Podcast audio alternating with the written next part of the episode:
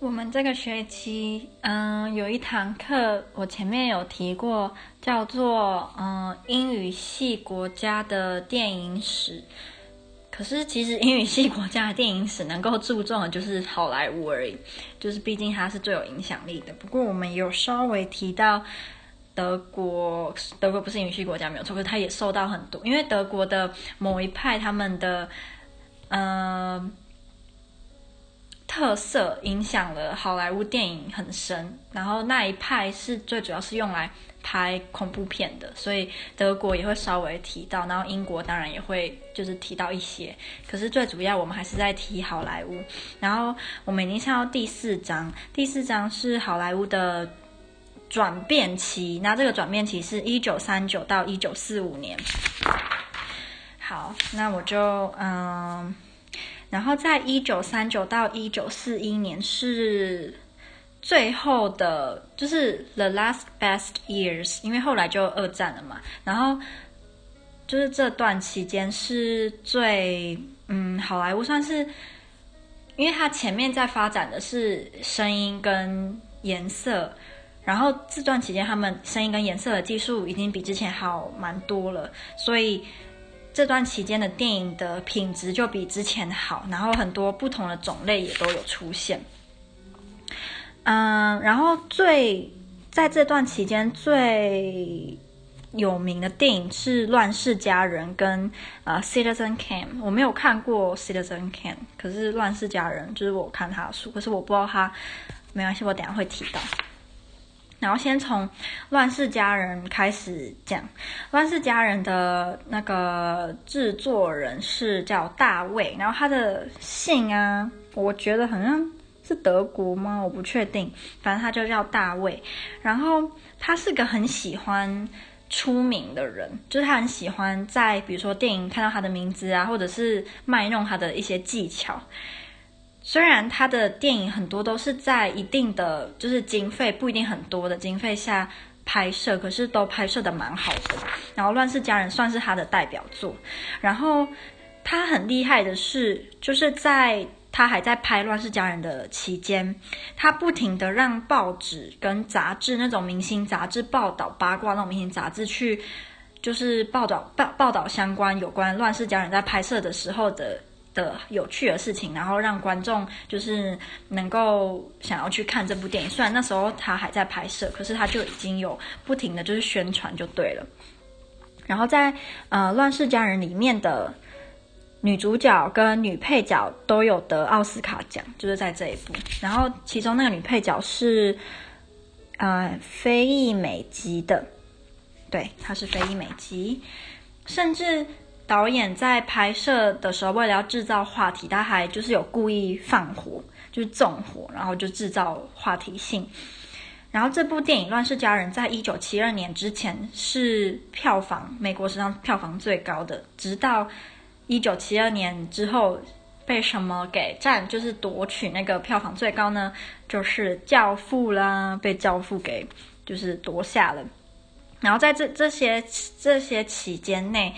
呃，美国有那个 censorship 嘛，然后所以他们多少都必须要注意一下自己电影的内容，甚至台词。然后有一句话是这部电影里面很有名的，叫做“嗯，就这句名言”，然后是老实说，我亲爱的，我并不在乎。对，然后那个不在乎，它是用比较不文雅的词，然后那时候就有被相关的就是呃。国家的机关就说你这句话要改掉，可是他花钱，他花了五千美元的罚金把这句名名言保留下来。然后这这个乱世佳人后来得了八座八座奖。然后那个我刚刚说的奥斯卡奖那个女配角，她是第一个得奥斯卡奖的非裔美国人。接下来是那个第二部很有名很有名的叫《Citizen k a n》，可是我没有看过。然后它主要是在讲，嗯，现代美国的，就是关于权力啊、政治啊这种的事情。然后它好像最让人就是觉得厉害的地方是，嗯，就是蛮好笑的。我记得蛮好笑的是，就这个导演他会会想要他会想要拍这部。电影是因为他在某个宴会上还是什么什么聚会认识了一个人，然后因为他太讨厌这个人了，他就觉得要把他拿来当电影的主题，超好笑。然后这个人后来他就就是要花钱啊，然后用各种方式叫他不要拍，因为就是这部电影太明显是在讲他讲那个那个导演讨厌的人，可是那个导演就是不不要，他就是要拍他，因为他太讨厌他了。然后他那个被被当做主角的那个那个男子呢，他后来就有就是拒绝帮他们看广告，或者是帮他们在报纸啊什么看那个评论，就是他好像是蛮蛮有蛮有权力的人就对了。嗯，然后这部电影它有很多很厉害的叙述上面的呃小噱头就对了。它最厉害的是它的镜头的呃运。那个叫什么？那个角度，那个拍摄的角度很厉害。然后我们有在这里面有提到一个名词叫做场面调度，然后这个场面调度是法文，所以我我不会念。然后场面调度的意思是导演控制画面的能力。然后这个这个画面不单单只有那个色调，还有场景、灯光、服装、化妆，甚至人物的演技，导演都要有非常好的控制能力。然后在这部电影里面，导演的场面调度能力非常的好，所以他才会那么的成功。然后他用那个我刚刚有讲到德国某一派叫做啊、Expressionism 这一派的，他们很。很喜欢用明暗对照法，就是那个明暗的光是非常，就是对比非常的明显。然后以及呃，anti-montage 是反蒙太奇吗？还是什么？就是反蒙太奇的这个，我据我之前学过的，他的意思是他们喜欢用 long shot 去拍，就是不是用那种很多 cut 的。这是我的印象啊，我可能是错的，但是我记得是这样。然后照相机，呃，不是照相机，那个录录影机嘛，那个 camera 的位置在这部电影很重要。它有时候会从很高往下拍，或者是或者是从呃下面往上拍，然后它那个含义都不一样。然后它最令人觉得厉害的是，它在两分钟，就是那个电影里面有一个两分钟的画面，它在这两分钟里面就把这个 Ken 这个人他的人生的起起伏。全部就在这两两分钟里面道尽了，所以就是非常的厉害。然后他有提到，就是在之前的好莱坞电影，他们的影像跟声音常常是同时拍的，可是这样就不太好，因为那个声音的品质有时候是很容易受环境的影响。所以到现在，大部分的电影都是嗯、影像跟声音是分开录的，这样才可以确保影像跟声音的品质。接下来就是提到啊二战的时候，那二战对于好莱坞影响最大就是外国资金的减少，就是外国资金投入那个好莱坞的钱就大量的减少很多，然后再加上之前有提过，就是好莱坞很多刚开始创的那些很大的 studio，他们其实创办人都是移民，他们都不是。本土的美国人，然后那时候因为外国资金的减少，所以当初的这个时期好莱坞一开始他们有试着要进军南美洲，然后也拍了很多跟南美洲有关的电影主题，可是没有成功。所以我记得他们后来就是决定要改拍，比如说反法西斯的电影啊，或者是什么美国主义的电影，他们就有改。不过。因为他们改变了这些主题，改成比较有政治性的感觉，所以那时候好莱坞就有被抨击，就是说是政治工具。然后那时候还有很长的一段时间，有党派他们都在争，就是好莱坞该不该就是被禁止还是什么的。不过这个争论因为珍珠港的事件，所以没有结果。不过这样对好莱坞也是好事，因为没有结果，所以他们才可以继续拍。然后接下来就是二战期间的好莱坞，然后我们就有提到德国跟法国，然后呃德国他们在这个时期，他们就有有一个叫做 Office of Propaganda，那这个 Office of Propaganda 他们的呃作用就是来控制他们的电影，所以那时候的德国的电影是被这个这个控制的。然后一九四零年法国被德国占领后，法国的电影也一样是被这个部门所处理。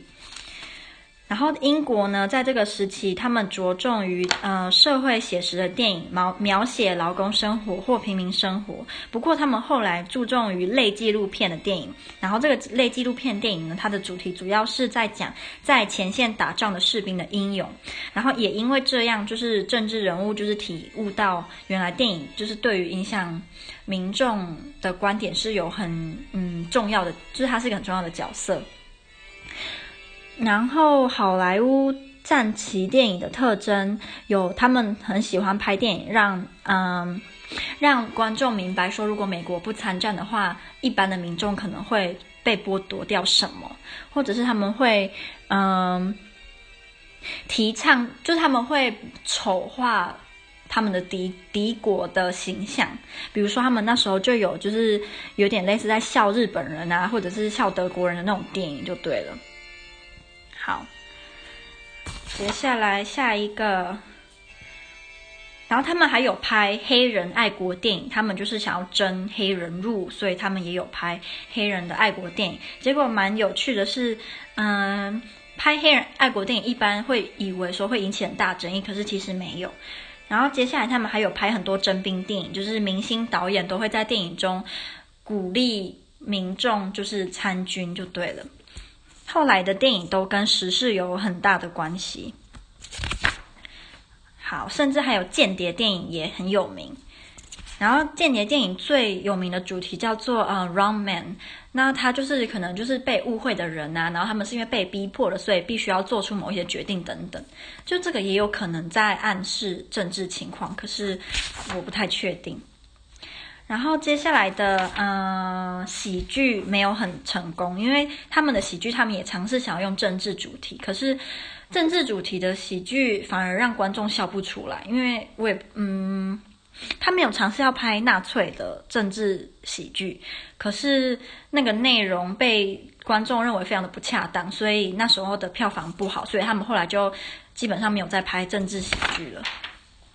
好，然后在呃。战争时期，好莱坞的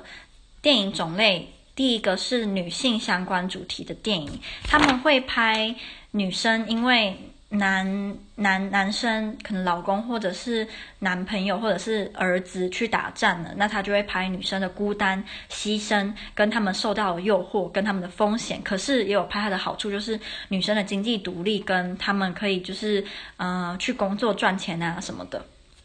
然后他们主要想要拍女性主题，也是因为女性的观众在这个时期变得很重要，毕竟男生减少了。好，然后那时候有提到一部电影，叫做那个叫什么呀？嗯，我找不到，啊，它叫《卡萨布兰卡》吗？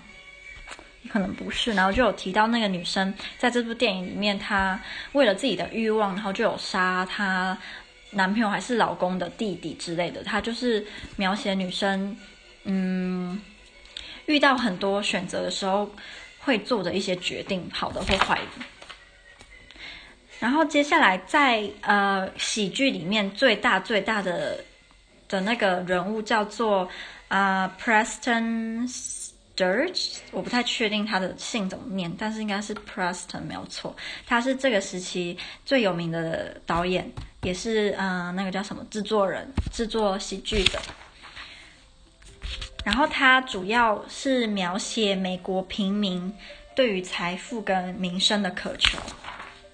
然后虽然是讲喜剧，不过其实这不代表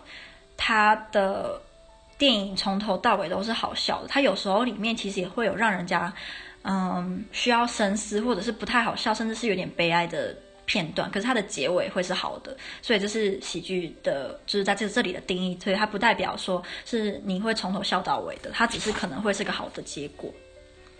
不过这个很可惜的是，这个导演这个制作人啊，他一开始是跟那个 Paramount，呃，就是签那个。契约，可是后来他跟他解约，因为他觉得这个公司的高层都很喜欢管他制作电影的时候的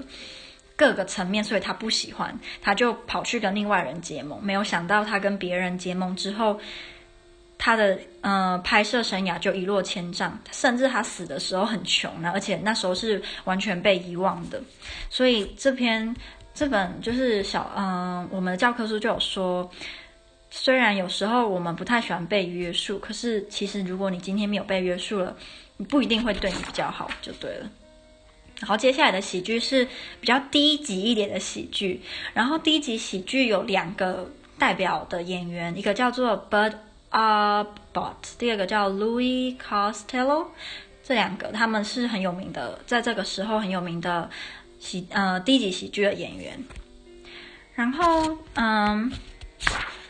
这个喜这时候这个的喜剧他们会嘲笑。美国参战，他们可能会就是呃笑说美国为了战争而付出的心力或者是生命都是不值得的啊，等等等，他们会嘲笑，在这个电影里面会有点类似这个嘲笑。接下来的下一个种类是早期的黑色悬疑作品，那早期的嗯、呃、黑色悬疑作品很有名的一部叫做，这部叫什么呢？嗯，我找不到他的名字啊，叫做 Double Ident Identity，应该是因为这个字，对，应该是 Double Identity。然后他是讲一男一女的爱情，可是他们的结尾结尾是很不好的。然后中间的内容就是那种都市黑暗的那种感觉，这个时候的黑色悬疑喜剧。然后在这个时候的嗯，黑色悬疑。喜剧有时候也会带出一点，嗯，就是你可能一开始的时候是你会觉得还蛮有趣的，可是他后来会显现出这些角色他们因为自己的选择而必须承担的后果跟罪恶感或者是后悔就对了。然后接下来是最后的。一个阶段，然后有三部非常重要的电影，这三部分别是呃《卡萨布兰卡》。那我前面可能有提到这个这一部，所以代表我前面讲的那个不是这一部。好，所以这三部是呃《卡萨布兰卡》一九四二年，第二部是《Meet Me in St. Louis》，然后这个是一九四二到一九四四吧，然后第三个是呃《The Best Years of Our Lives》，这是这这段期间最。呃，重要的三部电影。好，然后《卡萨布兰卡》呢，它是在嗯、一个不太有名的 play 上面做延伸的。然后它主要是在讲战争时期的的那个中文叫冒险，还有浪漫的 melodrama。然后当时的人都以为这部片不会。是一部很成功的电影，因为他们觉得这个主题就是怎么可能会有人想看，所以大家都不看好。没有想到这部电影那时候爆红，然后卖的非常的好。然后在《卡萨布兰卡》这部电影里面，它嗯很强调你的幸运跟你的命运。好，然后下一部是嗯《Meet Me in St. Louis》。那《Meet Me in St. Louis》里面，它的特点是，嗯、它有一个蛮好笑的是，有一个，嗯、呃，它有提到一个家庭，然后这个家庭是它的名字非常的普通，叫做史密斯家庭，然后还有提到他们有几个女儿，然后这部电影呢，它，嗯、最让人家。就是印象深刻，是他用颜色来来表示每个季节。可是我之前有讲过，就是在颜色就算有发展到这照这个时期，颜色还是没有办法，那个色调没有办法表现得非常的真实。所以这个时期的颜色的使用上，其实你是要很有技巧的，不然你会让你的颜你的电影看起来非常的假。那在这部电影里面，他们用颜色代表呃四个四季。他们有呃，我记得红色是夏天吧。然后橘色是秋天跟啊，对，夏天是红色，然后秋天是橘色，还有黄色，然后冬天是蓝色，然后春天是白色。然后他用四季，就是在这个电影里面，他应该是有分四季这样来拍。然后四季，他也就是有点象征说，你在看这部电影的时候，你是看着那些女儿的成长，对。然后他这部电影的结尾是好的，然后他的结尾是就是史密斯家庭他们不需要为了任何人改变自己，所以他们可以永远当就是史史密斯家庭的自己这样，然后的那个角色，他同时也代表着为什么美国人应该要参战，因为如果他们不参战的话，嗯，他们就会失去他们平就是平常这种很 ordinary 的生活就对了。然后在拍这部电影的时候，那个里面的女演员有一个蛮大牌的女演员，她其实不想拍的。然后她在这部电影拍这部电影的时候，就一直耍任性啊，耍孩子脾气。不过那个制作人还是就是好声好气的安抚她什么的。然后最后就是证明了，就是好声好气的安抚她，让她拍是对的。因为这部电影其实也是大红，然后赚了非常多的钱。不过蛮可惜的是，那个女演员后来就是死于就是用药、用毒品还有镇静剂。对，然后最后一部。非常有名的电影叫做《The Best Years of Our Lives》，然后这部电影它好像也是在讲战争时期的事情。我的印象中，对，它是在讲啊、post-war family melodrama，然后它也是社会写实的感觉。嗯，然后里面的角色他们通常都哦，对，我想起来了，就是里面的这些男人的角色，他们是从战争。完之后回回家的，可是他们回家之后，他们过得非常的不快乐，因为他们觉得他们不再认识自己以前的朋友，然后也不认识自己的就是妻儿什么的，他们觉得很陌生。可是里面最厉害的那个演员，他的不满是内内在的，就是他没有表现出来，所以人家说。他或许是这部电影里面最不夸张的演员，可是他是最真实的。然后，呃，他的我们这一章的结论就是，在这个时期，其实政治电影，嗯，不太不太是导演会想要拍的主题。有两个最最大的原因，第一个就是它不不娱乐，没有娱乐性。就是你要把政治电影拍的有娱乐性，蛮困难的。就像我前面讲的，他们有人要拍政治的喜剧，可是很不成功。第二个就是，通常政治电影是不卖座的。不过这三部电影就有点打破这个人家一开始会以为的现象。然后在这个时期。接下来就很不一样了，因为接下来几乎都不会拍到政治电影。接下来好像美国的那个好莱坞被管得很严，所以接下来的时期是看不到类似这几部电影的那种主题存在。所以，呃，这是个非常特别的时期，就对了。然后讲了二十分钟了，好长哦！我觉得如果有勇者听完啊，一定代表你对于电影是蛮有兴趣的。不过，不过应该多少也有学到一点东西啊。虽然我有时候觉得自己好孤陋寡闻，就是我都没有听过这些这么有名的电影诶。有时间可能，可能就是可以，嗯，把它找来看看，如果有兴趣的话。